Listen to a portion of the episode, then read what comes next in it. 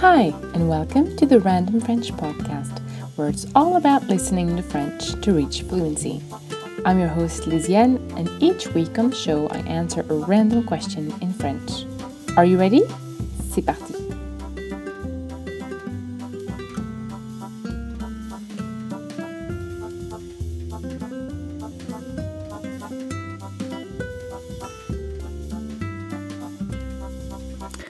Hi everyone, I am back. Sorry I left you hanging last week.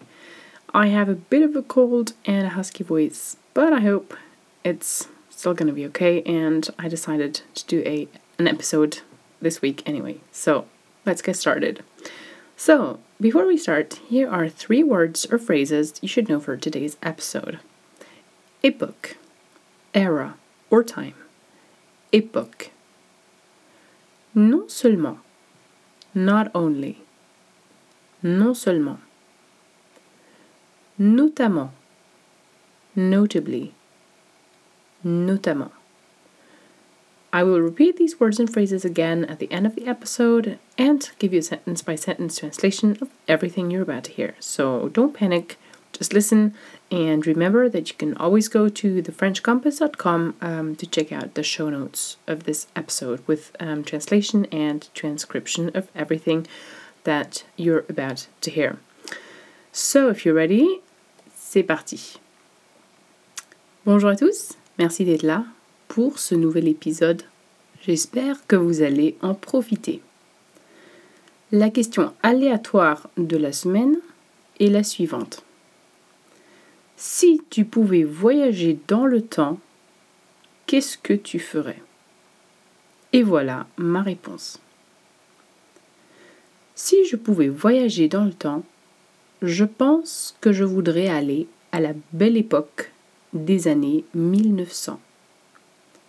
C'était une époque fabuleuse, non seulement pour la mode, mais aussi pour l'apparition de beaucoup d'inventions qui ont révolutionné notre monde et nos vies, notamment l'électricité, la voiture, les avions, la photographie, le film, le gramophone, etc.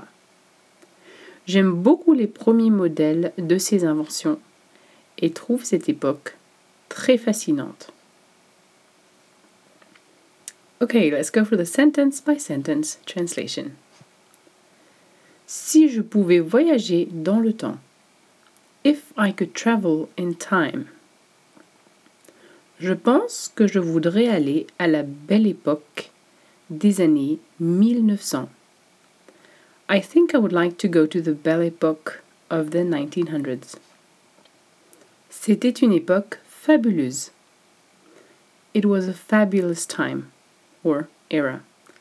Non seulement pour la mode, not only for the fashion, mais aussi pour l'apparition de beaucoup d'inventions, but also for the appearance of many inventions, qui ont révolutionné notre monde et nos vies, that have revolutionized our world and our lives, notamment l'électricité, notably electricity, les voitures, cars, les avions, planes, la photographie, photography, le film, film, le gramophone, etc.